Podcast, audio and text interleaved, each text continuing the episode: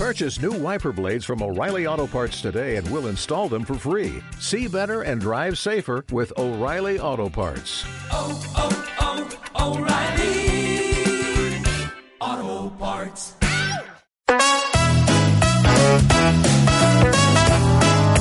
Gente maravillosa, es Max FM 92.9 Radio para un mundo grande, estupendo, bueno, bonito, y usted se merece. Es jueves y como cada jueves está en nuestro estudio Larisa Castro. Bienvenida Larisa. Hola Rafael, gracias por Qué esa gusto. bienvenida. Pues el gusto es mío. Qué gusto tenerte y bueno, como cada jueves, compartir información para los padres. Conéctese específicamente en esta temporada por el Twitter, arroba Padres Activos, Padres Activos en el Twitter para que usted pueda ampliar detalles, si tiene alguna duda, si quiere preguntarle algo a Larisa Castro directamente, váyase al Twitter, arroba Padres Activos, que allí eh, eh, pues, ella está bien pendiente de todos los seguidores y de todos los que tienen intera- eh, quieren interactuar con ella. Ya lo sabe.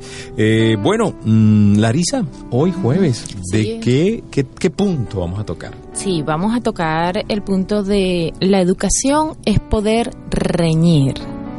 La Ajá. semana pasada estuvimos hablando que la educación es amar y parece ser que ahora eh, la educación también es reñir. ¿Cómo es eso? ¿no? Entonces, pues sí, mm, el- las discusiones, los conflictos, las peleas, ¿no? Son, son comunes en todas las familias.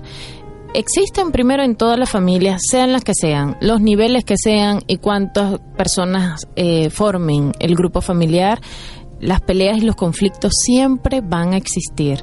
Ah, No solamente en la familia, sino en todas las áreas de nuestra vida, ¿no? En el trabajo, con las amistades. Es algo que va a estar siempre permanente a lo largo de nuestras vidas. Por otra parte, pues bueno, no se pueden obviar, no se pueden desaparecer, ¿no? Allí las vamos a tener de compañía en algún momento. Ahora, lo más interesante es que a partir de los conflictos también nosotros podemos aprender. Y es que los conflictos, las peleas, nos pueden enseñar habilidades y capacidades sociales, como puede ser, Rafael, el escucharnos, el expresar las necesidades que tenemos, el escuchar las necesidades de los otros, eh, esto de, de buscar un medio donde todos ganemos, ¿no? Donde hay un convencer, ceder y llegar a acuerdos, que son muy enriquecedores eh, en la, bueno, en nuestra vida social. Y si lo aprendemos a incorporar en nuestras familias de una manera sana, estos Sí. conflictos, pues nos permiten enseñarle a nuestros hijos esas maneras de ver y respetar esa realidad humana de la diversidad. Eso donde todos somos diferentes, nadie es igual. Y en medio de todo esto, por supuesto, surgen los conflictos. Claro, ¿no? claro. Entonces aprender a saber cuál es mi identidad, a respetar la identidad del otro y a través de los conflictos tratar de solucionar nuestras necesidades básicas, Claro. ¿ok? Y de una manera sana. Entonces, bienvenidos los conflictos si tenemos todas esas herramientas para poder hacer de ello todo un aprendizaje en positivo. Alguien decía, el chiste de la vida no es ver cómo nos llevamos en nuestras coincidencias, sino en nuestras diferencias, ¿no? en Ahí nuestras diferencias. Está Así es. Bueno, y- bueno, igual, ¿no? Cuando hay amor, pues todo es lindo y cuando no nos queremos tanto, Mm. pues bueno, ¿qué sé? ¿Qué pasó con el amor? ¿Cómo nos tratamos, no? O como es eh, de repente un lema, ¿no? De esto de todos somos diferentes, Mm. sí, incluso mi hijo. Sí. ¿no? O todos somos diferentes, sí, incluso mi esposo, ¿no? O sea, ir aceptando que es que no somos iguales y a través de, de esa respetar esa diferencia, pues eh, podemos aprender a manejar los conflictos de una manera más armónica. Ok. Entonces el detalle es justamente, bueno, cómo vamos a manejar esos conflictos, cómo vamos a tratar de que ese reñir sea un aprendizaje en positivo para nuestra familia. Yo creo que lo primero, Rafael, en medio de un conflicto es aceptar el conflicto y aceptar el enojo que causa el conflicto. Los conflictos generalmente producen rabia, que al final esconden miedo, temor, indignación, okay, frustración. Pueden esconder, la rabia puede esconder muchos sentimientos atrás, pero en un principio reñir es un sentimiento, mm, causa un sentimiento negativo, incómodo, ¿ok? Entonces lo primero que que sugiero que hagamos con esto de reñir en la familia es aceptarlo. Hay familias que de repente pelear no es bueno.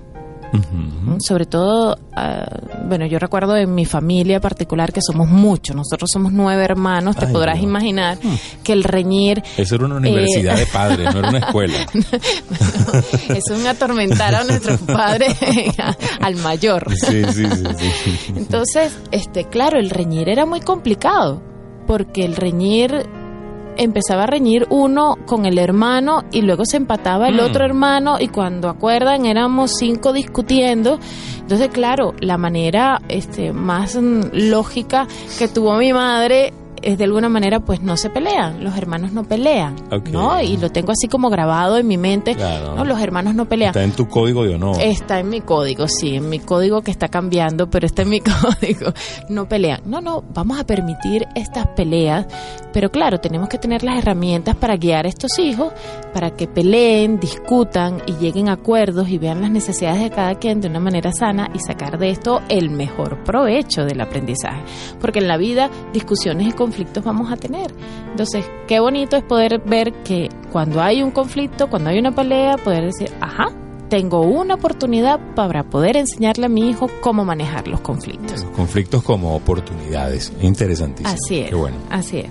Entonces, bueno, el- parte de esta aceptación es, por ejemplo, cuando regañamos a nuestros hijos, vamos y, y ellos se nos enojan y lloran, ¿no? O hacen una pataleta y le decimos, ¿y también vas a hacer una pataleta? ¿No? O no llores por eso. O cállate. Un macho que se repite. ¿Mm? Y ahora te vas a enojar por eso. O sea, negamos el llanto, negamos la expresión de ese enojo, es lo primero que hacemos. Lo negamos. Es que ahora te vas a enojar también.